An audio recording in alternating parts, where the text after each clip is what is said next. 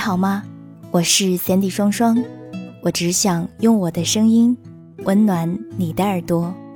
最近我很想跟你讲很多的故事，在这一系列的故事里，其实别人都习惯叫我白日梦小姐。我觉得虽然说是梦，说不定真的是另一个平行时空，在那里总发生着一些我所不知道的美好的。或者是悲伤的事。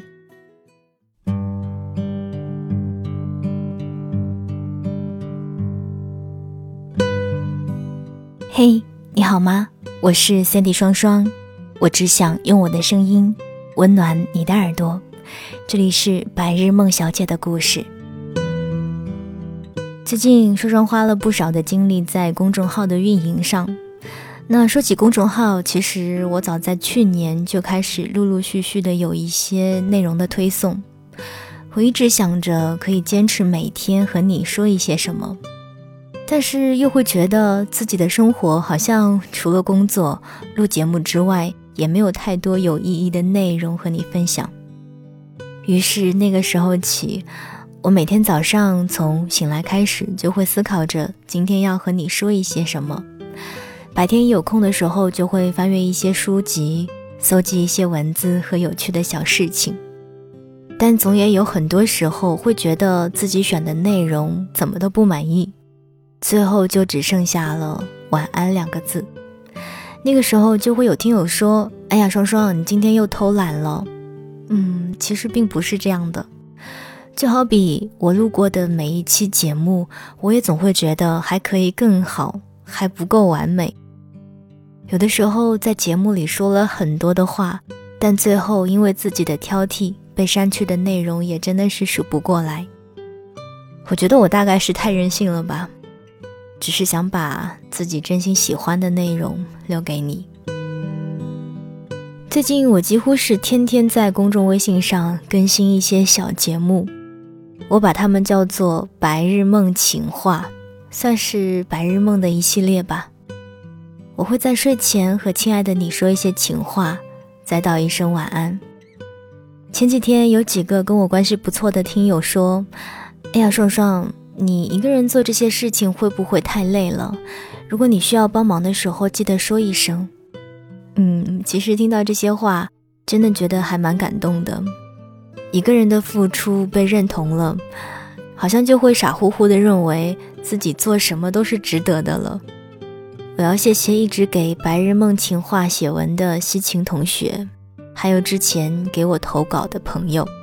如果说正在听节目的你也希望自己的心情小短文能够出现在我的公众号中被我播出的话，当然欢迎你投稿给我。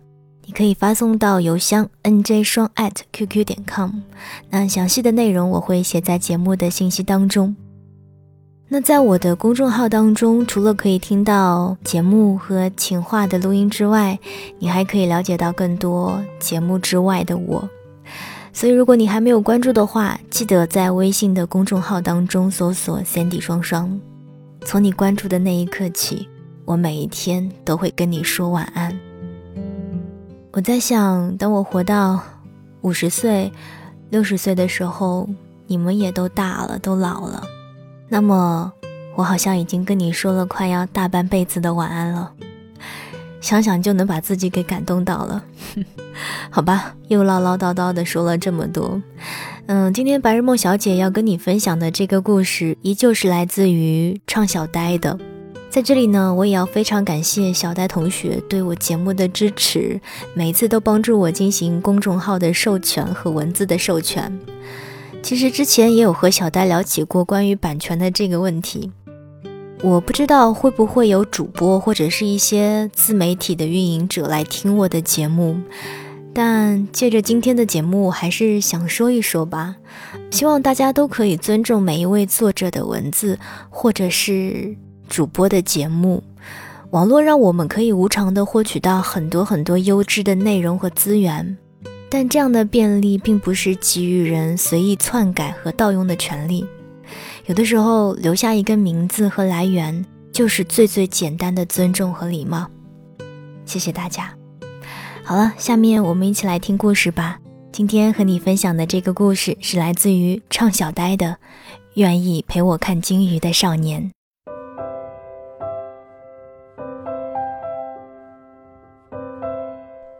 除了你，再也没有一个我可以爱的人。但你是我的什么人呢？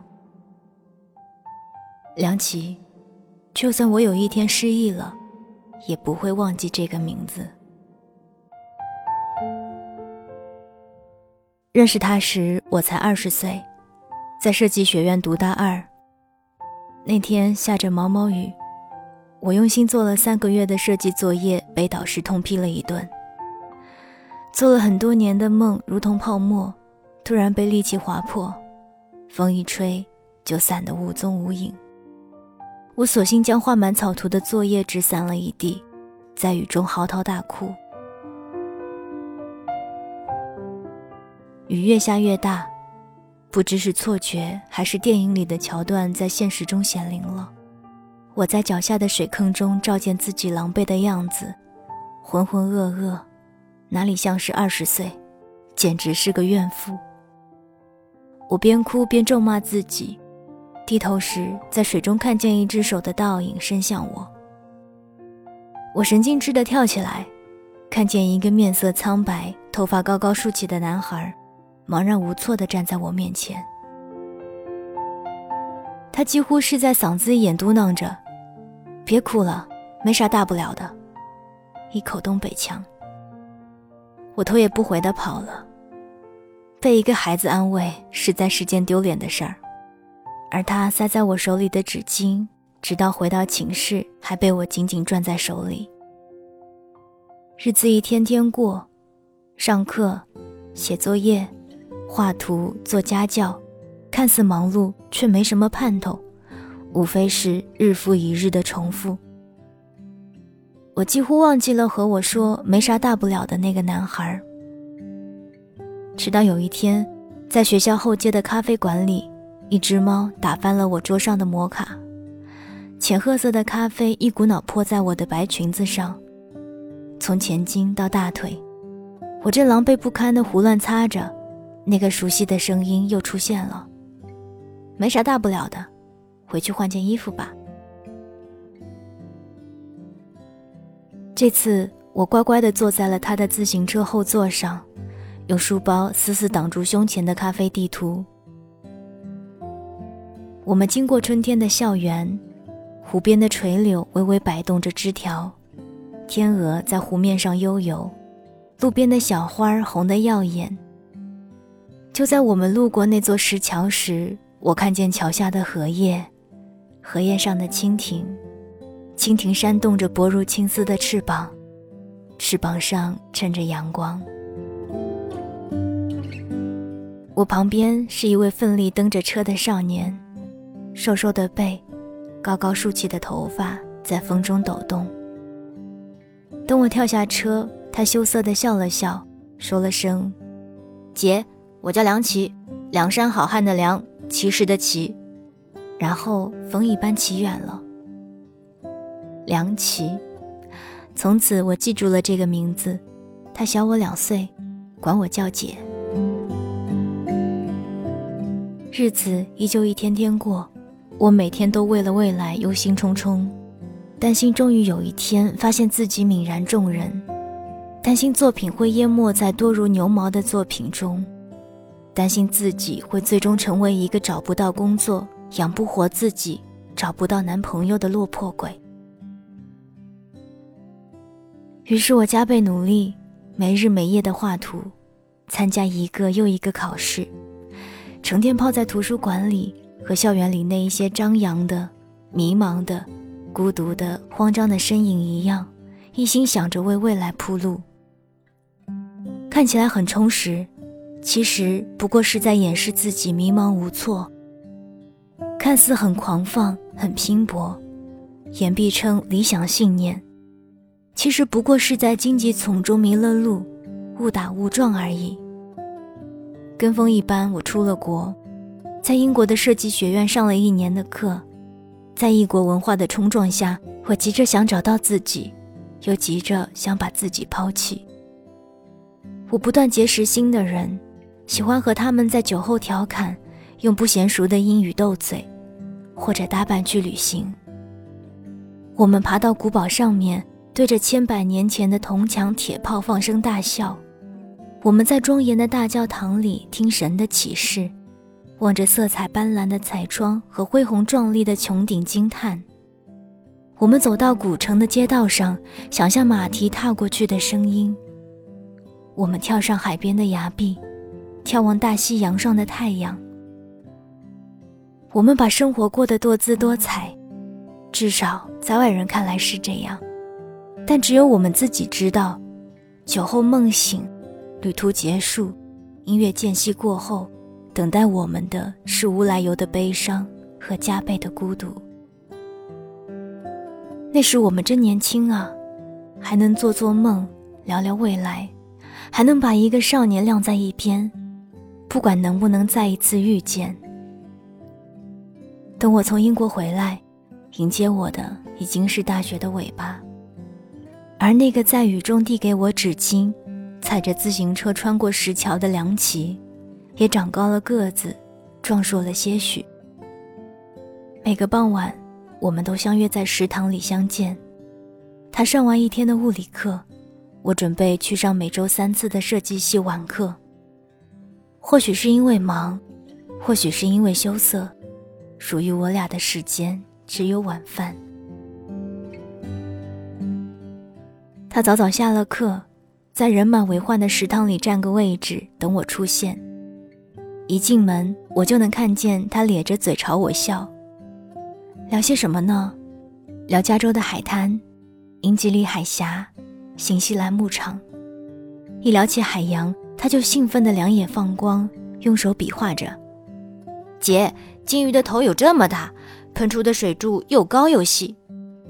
他还说，加州的蒙特雷海湾就可以观赏鲸鱼。我从未问过他为什么对鲸鱼这么痴迷，看见他咧嘴笑的样子就足够了。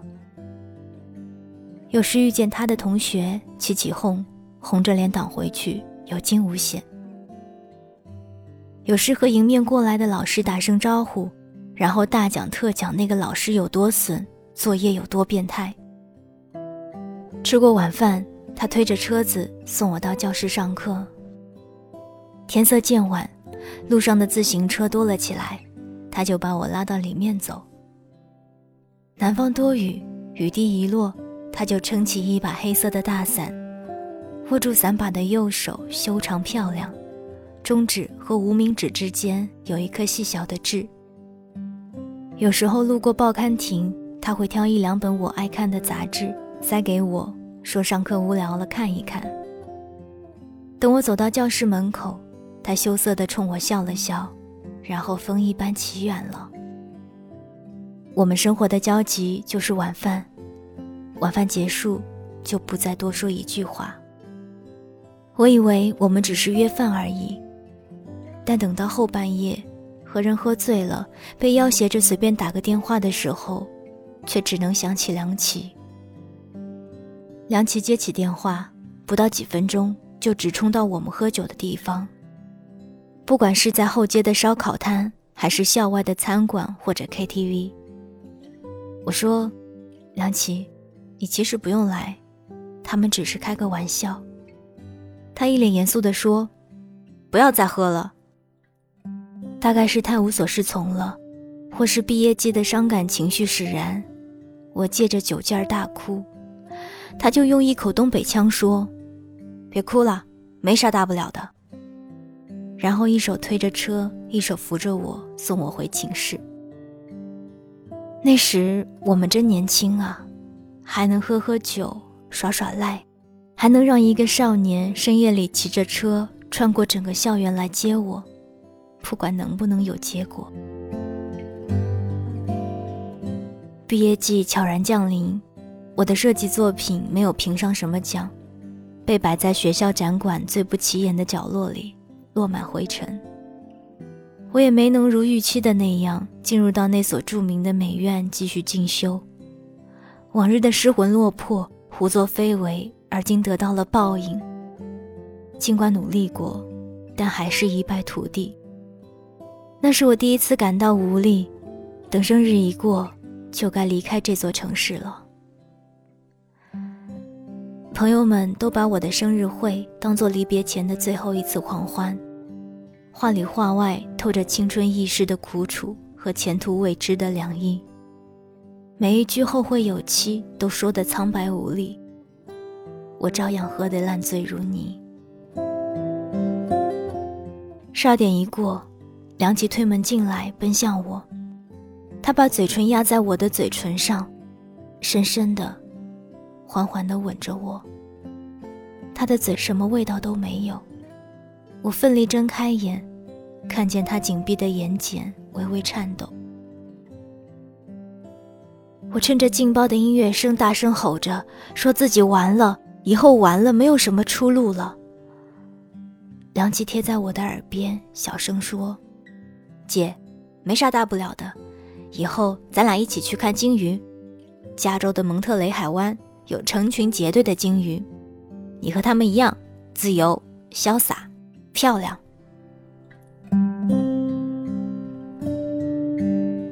转眼间，我离开那座校园已经七年了。在家人的介绍下，和一个伤病退伍的军人结了婚，每天为了鸡毛蒜皮的事儿吵得天翻地覆。找了一份和设计完全无关的工作，每天从早到晚盯着电脑屏幕，因为怕被老板骂而胆战心惊。面对那些不知何意的眼神和背后的算计，如履薄冰，笑脸相迎。在全然陌生的城市，风里来雨里去，身上时刻系着一条家庭的绳子，动弹不得。过去一起欢笑打闹的朋友，也潜入到各自的生活中，杳无音讯。一晚，我正在厨房做饭，两岁大的女儿在客厅里歇斯底里的大叫。我冲过去，手里还举着菜刀，指缝间捏着葱花。大鱼，大鱼！他兴奋地挥着手臂，顺着他的目光看过去，电视里加州蒙特雷海湾的鲸鱼。从水面上腾空而起，自由如飞鸟，潇洒如少年。阳光下溅起的浪花，比想象中更绚丽。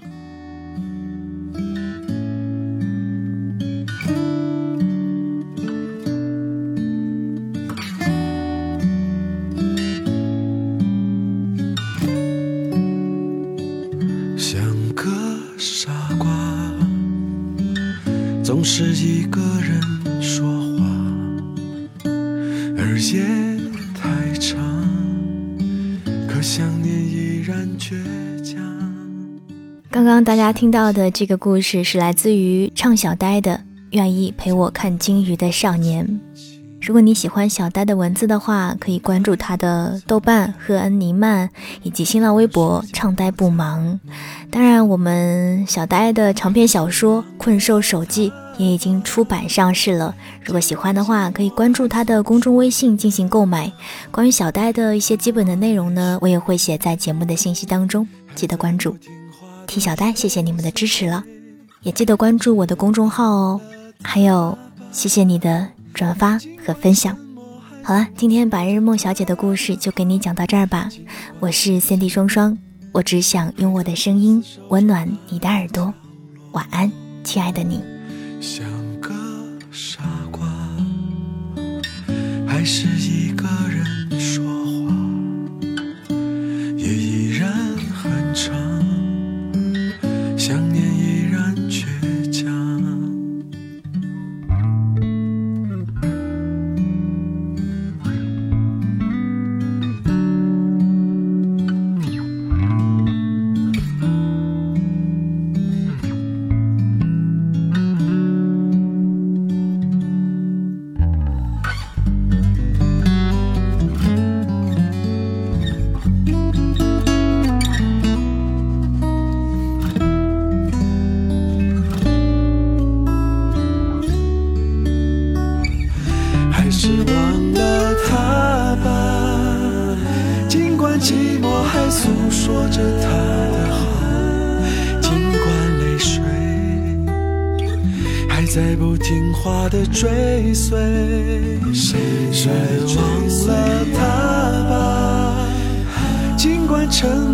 诉说着他的好，尽管回忆还在死死守着那个角落，还是忘了他吧？尽管寂寞还诉说着他的好，尽管泪水还在不听话的追随，谁忘了他吧？尽管沉默还诉说着他的好，尽管回忆还在死死守着那个角落。